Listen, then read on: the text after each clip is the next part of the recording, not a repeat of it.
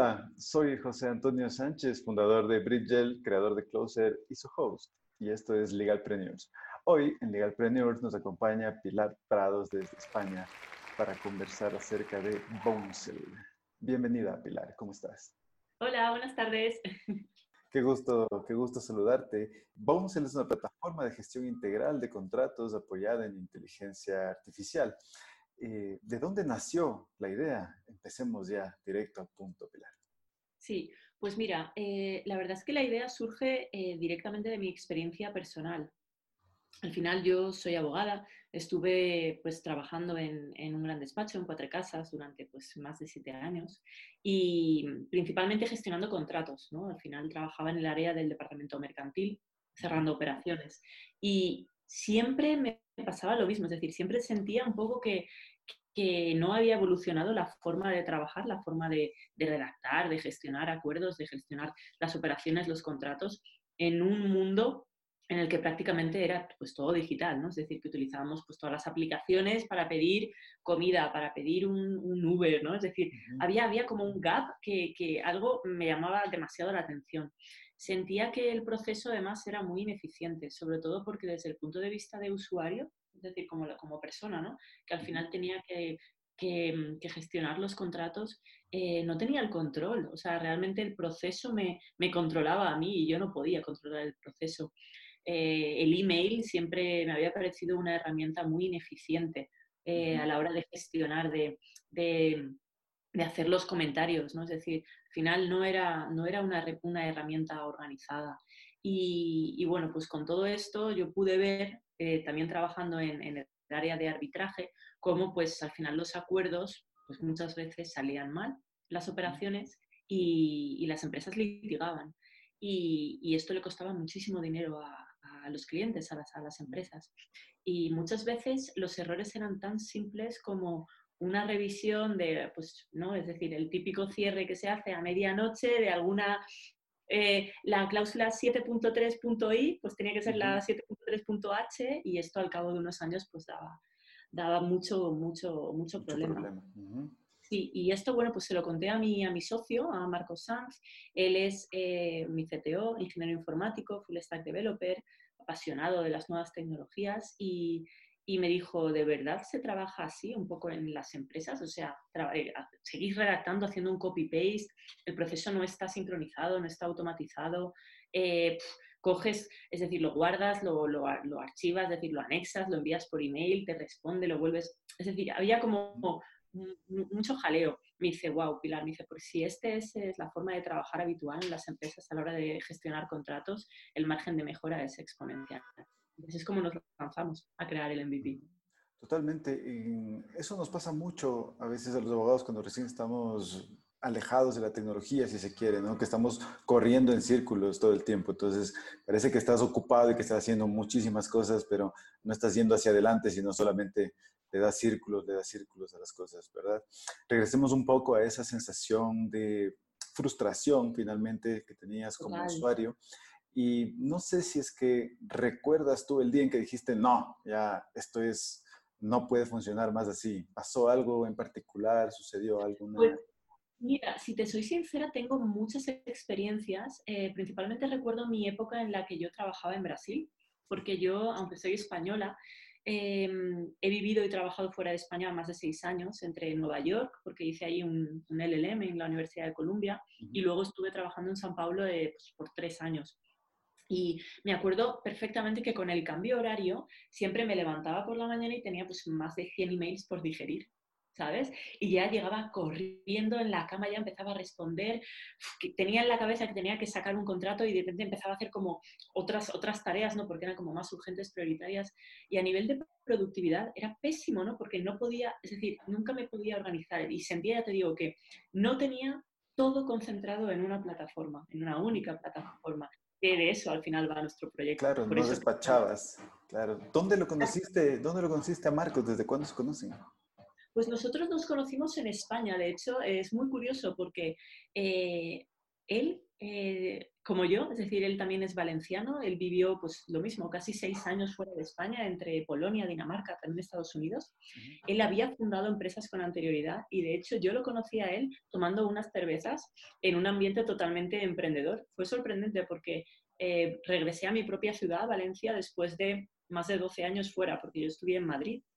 Y después de vivir seis años en Madrid y empecé a, a, trabajar en cuatro casas allí, luego ya pues empecé a dar vueltas por el mundo, ¿no? Estuve en Barcelona, estuve en Sao Paulo, en Brasil, en, en, Nueva York, y cuando volví a mi ciudad había cambiado muchísimo y se había convertido realmente en una ciudad emprendedora eh, con una gran apuesta por la innovación y, y, tecnología. Y en un ambiente emprendedor, tomando unas cervezas, nos conocimos y así fue como empezamos a, a hablar y a trabajar. Desde el punto de vista del abogado corporativo, ¿cuándo fue, o abogada en este caso, ¿no? ¿Cuándo fue que decidiste acercarte al ecosistema emprendedor? ¿Cómo fue esa experiencia? Tal vez alguna organización, un acelerador en particular, alguna startup que te llamó la atención, que dijiste, voy a acercarme hacia ellos. Sí, pues mira, em, cuando en 2017 eh, yo regresé a, España, después ya te digo, de haber estado pues, varios años expatriada, ahí hice una transición en mi carrera profesional y es cuando dejé mi faceta como abogada de Manei en un gran despacho para emprender. En aquel entonces sabía que quería hacer algo diferente, sabía que no quería seguir por el mismo camino ¿no? de, de, despacho, pero no tenía un claro el, el, qué. Es decir, la idea la tenía, pero me faltaba materializarla. ¿no? Y en mi caso lo que hice fue, eh, ya te digo, contactar y conectar con los propios emprendedores de mi ciudad, de Valencia. Y aquí recuerdo, pues, por ejemplo, que eh, como punto de unión pues fue la Asociación Valenciana de Startups, muy fuerte en mi ciudad, que ahora se llama eh, Startup Valencia, eh, Demium, que también es una gran aceleradora, Lanzadera, en donde también estuvimos. Antes de emprender con Bouncel, me uní a un proyecto, una, una startup Insurtech, que estaba siendo en aquel entonces acelerada por Lanzadera. Y yo me uní primero en calidad de Legal Counsel. Ah, excelente. Entonces ya te ibas acercando poco a poco, ¿verdad? Ahora sí, volvamos al tema del MVP. ¿Cómo fue el MVP inicial de Bouncel? Yo supongo que ahora ya es absolutamente diferente o va cambiando día a día, pero el inicio, ¿cómo fue ese, ese pues pequeño? Pues, pues, mira, la verdad es que me lo pasé muy bien definiendo ese, ese primer ¿no? MVP, porque eh, era algo tan diferente a lo que yo normalmente había hecho como abogada al final era trabajar con producto, ¿no? que era algo que de normal pues no, no hacemos los abogados en, en, nuestro día a día. Y sobre todo trabajar codo con codo con un ingeniero, ¿no? que también tiene una cabeza pues, totalmente diferente a la nuestra. Entonces, el, el, proceso fue, fue muy chulo, me lo pasé muy bien.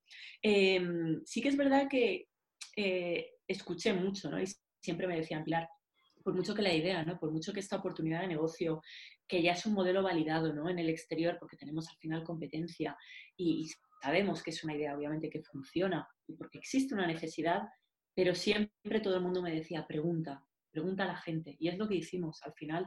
En, esa primera, en ese primer MVP hicimos un montón de encuestas, un montón de preguntas para validar si realmente las necesidades eran las correctas y las funcionalidades que íbamos a construir eran las deseadas en aquel momento. ¿no?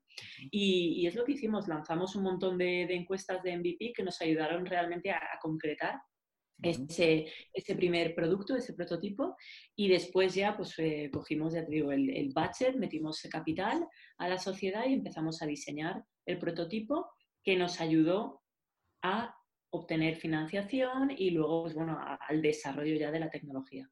Cuéntanos, ¿cómo escoges tú a las personas adecuadas para hacer la encuesta? Muchas veces pasa con los emprendedores en general y por supuesto con los legalpreneurs, que empiezas a, sí, quieres escuchar, quieres ser empático, vas a preguntar esas encuestas y a la hora de la hora no era tu cliente y las respuestas que te dieron no te sirven y te das cuenta ya después de haber quebrado dos negocios.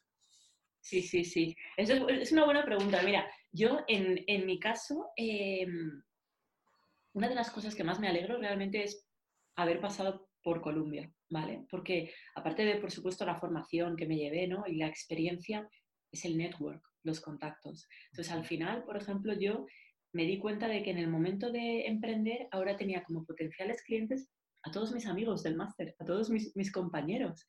Y además en todo el mundo, es decir, que no solo en, en, España o en Estados Unidos o en Chile o en Argentina, no, en todo el mundo. Entonces, para mí fue, fue increíble porque me fue realmente fácil el llegar a, pues ya no recuerdo cuántas personas eh, envié, pero a lo mejor más de 300, ¿sabes? Directamente, y además que eran perfiles todos abogados, es decir, gente cualificada, potencialmente muy, muy usuaria, pero diferentes, ¿no? Porque diferentes jurisdicciones, diferentes idiomas, diferentes puestos, y, eso es lo que me ayudó. En mi caso me ayudó mucho, ya te digo, la, eh, la, red de contactos, pero desde luego sí que considero que es importante el, el, acertar, porque claro, si preguntas a una persona pero que no es la adecuada, te puede dar una impresión totalmente equivocada. Claro, en ese caso, directamente al usuario y no necesariamente al cliente, ¿no? Porque entiendo que tenemos un, un modelo B2B en este momento, ¿verdad? Pero claro, fuiste el usuario. Sí, sí, porque a la hora de preguntar yo dije, claro, porque una empresa, al final, vale, una empresa es una persona jurídica, pero una persona jurídica al final, pues la dirigen, es decir, trabajan en ella personas. Y, yo pensé, bueno, ¿quién va, ¿quién va a utilizar mi plataforma colaborativa de gestión integral de contratos? Pues principalmente abogados. Luego, obviamente, todas las personas dentro de una empresa, ¿no? El departamento de finanzas, de recursos humanos, de ventas, de compras, no necesariamente son abogados, pero como usuario principal, es decir, a la persona que voy a enganchar, ¿sabes? Para, porque es quien sufre de manera directa el problema. ¿Sabes? Que es al final. el dolor. Los contratos son, es decir, es curioso, pero todas las empresas tienen contratos, obviamente necesarios para hacer negocios, pero todo el mundo considera que los contratos son un rollo, ¿sabes? Porque es justamente por el proceso, es decir, porque es que es un rollo está, está mal diseñado. Entonces nosotros hemos venido pues para realmente cambiar las reglas del juego. Claro, absolutamente. De hecho, en esta semana terminó la conferencia esta de Academy of Management y en alguna de, de estas tantas conferencias que, que, se impartían allí, algún profesor decía que los contratos finalmente, cuando ya sacas el contrato a aplicarlo, es que ya la confianza se está rompiendo antes de eso es una relación que tiene que fluir y tiene que ser pura confianza, pero sacamos el contrato y ya algo falló. Y ahí es cuando necesitamos realmente un software que nos diga, a ver, dónde está, dónde está el riesgo, dónde está el, si está bien realizado o no está bien realizado. Y de ahí la importancia también de, efectivamente, de Bouncel, ¿no? Me causa una curiosidad allí acerca de eh, la estrategia de precio. ¿Cómo ustedes empezaron a tener una estrategia de precio? Ya tenían su MVP, Todavía no habían validado cuánto la gente pagaría por eso porque finalmente el cliente era otro. Em, ¿Cómo se empezó a construir esa estrategia de precio? ¿Hubo pruebas, no hubo pruebas? ¿Fue la primera o no? Mira, te cuento, porque esto es algo que realmente muchas personas me han preguntado durante estos meses ¿no? de confinamiento, del estado de alarma aquí en España y, y, bueno, pues con toda la crisis del COVID. Y es algo que quizás no diría que hemos pivotado, porque tampoco ha sido un, no hemos pivotado como tal, pero sí que nos hemos adaptado. ¿vale? A la nueva circunstancia. Porque al final, nosotros cuando empezamos y a trabajar ¿no? con el proyecto y a diseñar ese primer MVP, sí que es cierto que teníamos en la cabeza eh, principalmente a las empresas, pero empresas grandes, ¿vale? Empresas grandes, departamentos jurídicos de scale-ups, eh, in-house counsels de empresas, pues ya te digo, con una cierta envergadura, lo suficientemente como, sí, por ejemplo, lo suficientemente grande como para tener departamentos, o sea, diferentes departamentos ¿no? dentro de la organización. Claro, ¿por qué? Dices, ¿por qué? Pues porque hace, es que parece una obviedad, pero es que hace eh, escasamente seis meses, en febrero, una pyme, una, una pequeña empresa, no tenía la menor, es decir, no tenía como prioridad ninguna el introducir una herramienta de gestión de contratos en su día a día, porque normalmente las empresas pequeñas trabajaban pues con sus papeles físicos en la oficina, los firmaba pues el jefe, los preparaba el, administrativo, se guardaban en una, en una carpeta bien física, bien en la nube, pero poco más, ¿sabes? Es decir, no existía esa prioridad. ¿Qué pasa? Llega el COVID y nos cierran la oficina y con la oficina cerrada nos cierran todos los papeles. ya no, ya no se puede acceder. Entonces, nos dimos cuenta de que la mayoría de las empresas, que en el mundo son pequeñas organizaciones, pequeñas empresas, que es el 95%, se vio, es decir, de repente de la noche a la mañana dijo, ostras, es que no puedo seguir trabajando porque tengo todo mi know-how, todos mis contratos, toda la información está físicamente en otra, en otra ubicación.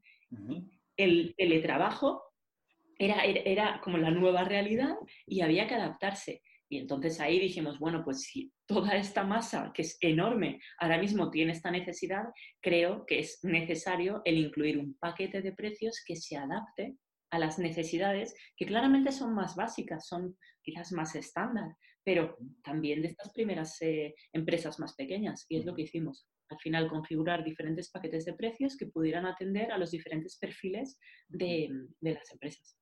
Y eso funcionaba igual antes del COVID, es decir, los primeros clientes también tuvieron esa estrategia de pricing.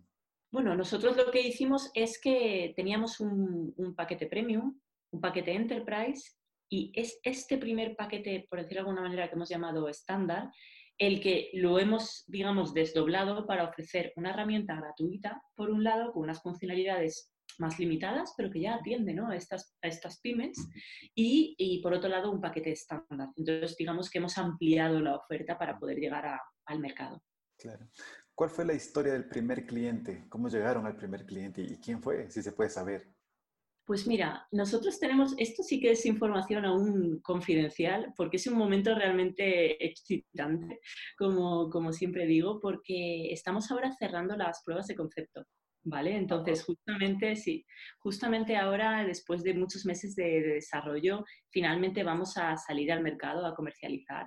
Eh, hemos tenido ya estas preventas, entonces sí que te puedo decir que tenemos em, renombradas y conocidas eh, scale-ups, ¿vale? Eh, a nivel mundial. Y bueno, corporates también muy importantes, marcas también conocidas por, por todo el mundo. y sí, es que es que ya te digo, no, lo, puedo decir no, ahora. Está muy bien, muy bien. te quito, te quito del, eh, del spot, de la luz. Cambiemos de tema, no hay ningún problema. Em, sí, chévere. El mercado está absolutamente validado en todo caso y eso es lo, y eso es lo importante, ¿no?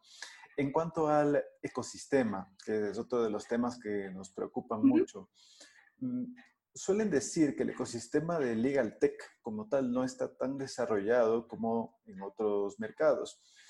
¿Qué te parece a ti? ¿Hay que utilizar el mismo trampolín de otros mercados o si existen oportunidades de desarrollo de aceleradoras, de inversores en LegalTech? Mira, yo aquí, sinceramente, ¿eh? desde hace tres años, que es cuando estoy metida un poco más en la onda ¿no? emprendedora y, de startups y LegalTech y demás, te puedo decir que el crecimiento que he visto ha sido exponencial. O sea, hace dos años, o sea, en 2018, el número de eventos que se hacían en materia de en torno a Legal Tech eran muy reducidos. Había, pero pocos, muy poquitos. El año pasado, en 2019, empezó a aumentar. Cada vez había un poquito más de interés, más meetups, más, más webinars, más, o sea, más encuentros, ¿no? más, interés en la comunidad.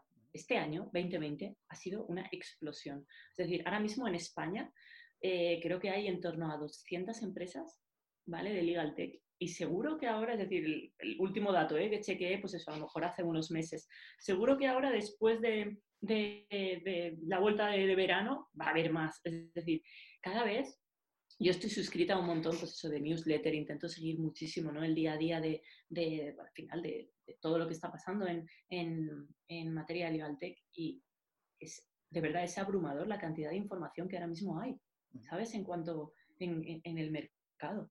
Sí, Entonces, parece que este año fue cuando explotó, ¿no? Definitivamente. Sí, y que es verdad que si lo comparas, por supuesto, ¿no? Pues por, con, con FinTech o con, o con InsurTech, va muy rezagado, obviamente, pero yo al menos pues, siempre pues, suelo hablar con muchos inversores y, y, tal, siempre, es decir, me he dado cuenta de que realmente es el momento del LegalTech. O sea, a lo mejor hace unos años estaba demasiado verde, demasiado inmaduro, ¿no? Muy incipiente el sector, ahora mismo hay muchísimo interés muchísimo.